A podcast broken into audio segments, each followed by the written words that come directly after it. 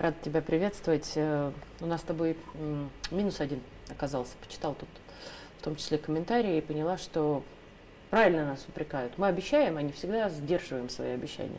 Вот пообещали про Турцию поговорить и в целом, что блок НАТО начинает стрелять себе в ногу, пытаясь оскорблять мусульман. Вот давай все-таки соблюдем это обещание Конечно. и таки поговорим Конечно. на эту тему. Итак, итак, что же произошло? В стране под названием Дания а представитель одной из радикальных политических партий получил разрешение на пикет перед посольством Турции, но не просто на пикет, а на пикет, в ходе которого он собирается сжечь Коран. Ну, понятно, что для мусульманской страны, которой является Турция, для ее правительства, ее народа, ее духовенства, худшего оскорбления придумать невозможно – Понятно, что Турция ответит, э, они умеют отвечать, надо отдать им должное. Вот, я даже позволил себе написать тут у себя э, в телеграм-канале, что этот парень избрал, видимо, очень сложный способ самоубийства. Иначе не могу это описать. Но штука же в чем? Дания – это один из витринных представителей такого объединенного Запада – в каком-то смысле можно сказать, что вот как живут в Дании, так и живут на Западе. Это особенно ярко было э, видно, когда речь шла о всякого рода этических вещах. Вот когда они этого несчастного жирафа разделывали да. на потеху толпе прямо в зоопарке, это вот так сегодня Запад понимает э, понятие этики.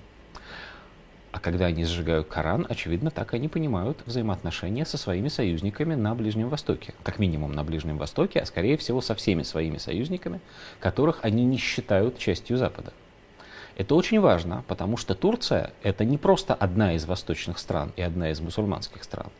Это страна, обладающая второй по силе армией в альянсе под названием НАТО – это страна, которая защищает интересы Запада в самом прямом смысле этого слова прямо сейчас в войне, которую Запад ведет на территории Сирии. Ну, конечно, свои интересы тоже, но и западные интересы, интересы НАТО.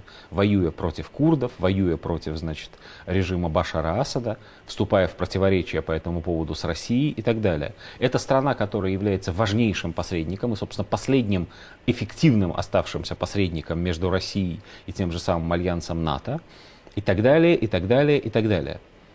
И вот оказывается, эту страну они до такой степени не уважают, что считают возможным это неуважение даже демонстрировать. Что случилось? Случилось, по-видимому, две вещи. Первая, страшно важная вещь.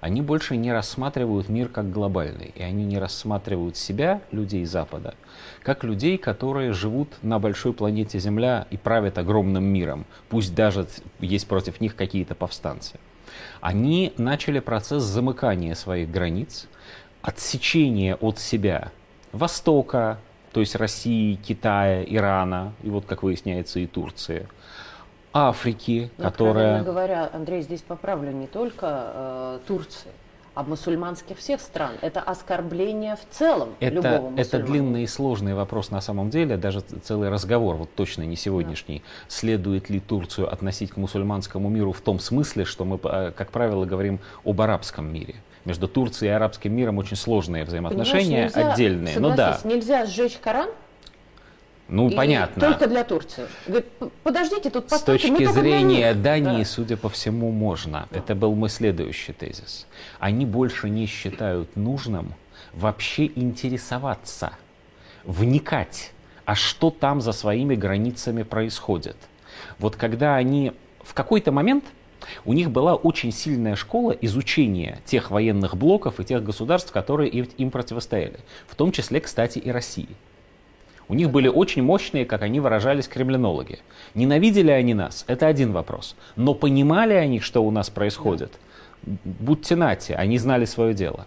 Щелк, это прекратилось, им стало неинтересно, и они на полном серьезе сейчас готовы рассуждать о том, что у нас тут медведи по улицам ходят и пьют водку, э, наигрывая на балалайке. Но точно так же они относятся и ко всем другим странам, которые не они – к вышеупомянутому Китаю, к вышеупомянутой Турции, к арабскому миру, ко всем. Во времена, ну, допустим, сразу после Первой мировой войны, когда они с кемалистской Турцией, в смысле, они в смысле англичане, и вообще был Антанта, значит, сошлись в схватке не на жизнь, а на смерть. Они очень хорошо понимали, что в Турции творится, кто там зачем и так далее. Врага надо знать в лицо, они, у них это четко было поставлено. Чуть позже, когда они разбирались значит, с, э, с нынешней Саудовской Аравией, с тем, что сейчас стало Саудовской Аравией, да, у них был Лоуренс Аравийский, у них были восхитительные специалисты. Надо отдать должное. Щелк этого нету ничего. И если сейчас послушать, что они говорят студентам на лекциях про Турцию, про Аравию. Вот Давича был фильм, э, выходил, кстати, очень хороший, ну, в смысле, очень классно сделанный, «Три тысячи лет желаний», английский, где дело, соответственно, происходит в Турции, там волшебная актриса Тильда Суинтон. Люди, которые делали этот фильм, в лучшем случае бывали в Турции как туристы. Турист. Они не знают о Турции примерно ничего совсем. И ну, это очень...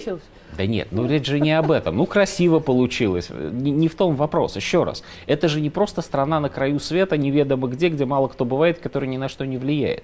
Это вторая армия военного альянса, в котором вы состоите и в котором, прошу прощения, вы собираетесь прямо завтра с Великой Россией воевать. Что вы про нее знаете? Ничего. Как вы к ней относитесь? Да, Коран сжигает. Да, а мы вот так, понимаешь?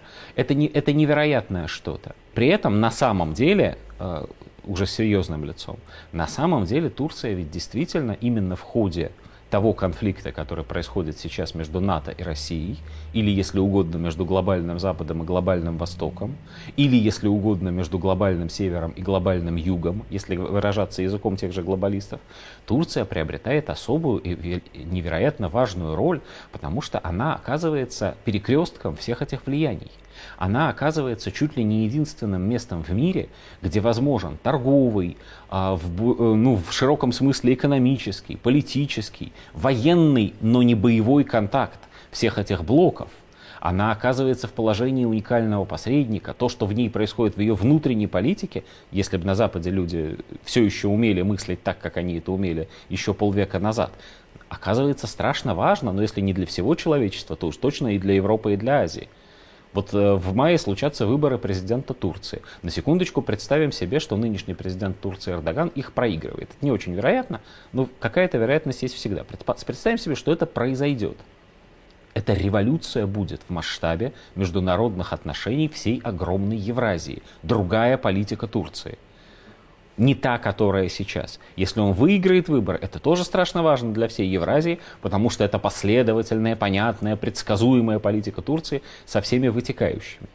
Если бы во главе НАТО, во главе Евросоюза, во главе пресловутого форума в Давосе, где, как известно, рептилоиды заседают, сидели бы люди, которые а, все еще способны были бы об этом подумать, что бы они сделали, можно сколько угодно иметь противоречия с Турцией, вопрос же не в этом.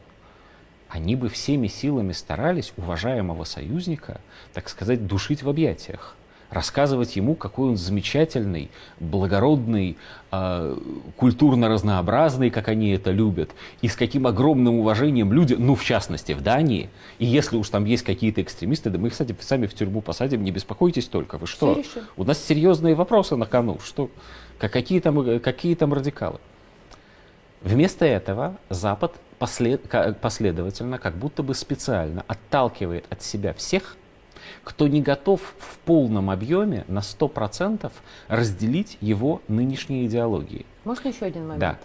А, по-моему, довольно важно отметить, что Запад, как никто, сравнивая православных, мусульман и так далее, отошел от Бога. И для них любое вот это сильное почитание традиции, особенно божественности, признание, что Бог нами руководит, это в принципе чревато. И это значит, что Запад больше не способен разговаривать на равных и содержательно практически ни с одной не западной страной мира. Невозможно разговаривать с Россией, потому что Россия, вера в Бога, записала себе в Конституцию. Невозможно разговаривать с вышеупомянутой Турцией, абсолютно по той же самой причине. Да, Турция светская страна, но они там клянутся Богом в самом прямом смысле слова, Абсолютно. через слово и считают это своей культурной традицией. С Израилем становится очень сложно разговаривать. И опять по той же самой причине. Потому что хочешь ты того или нет, это государство создали и продолжают им руководить религиозные люди. И сейчас коалиция именно правых религиозных партий победила там на выборах. Они от этого не стали более дружественными по отношению к России, например. И уж точно не к той же Турции или к Сирии и так далее. Но нам с ними, как выясняется, э, есть о чем поговорить.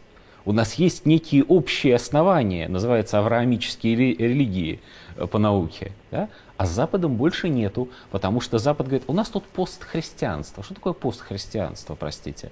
Это никакого христианства. Прошу прощения. И мы снова да, да, вынуждены уходим от... на перерыв. Да, да. Спасибо большое.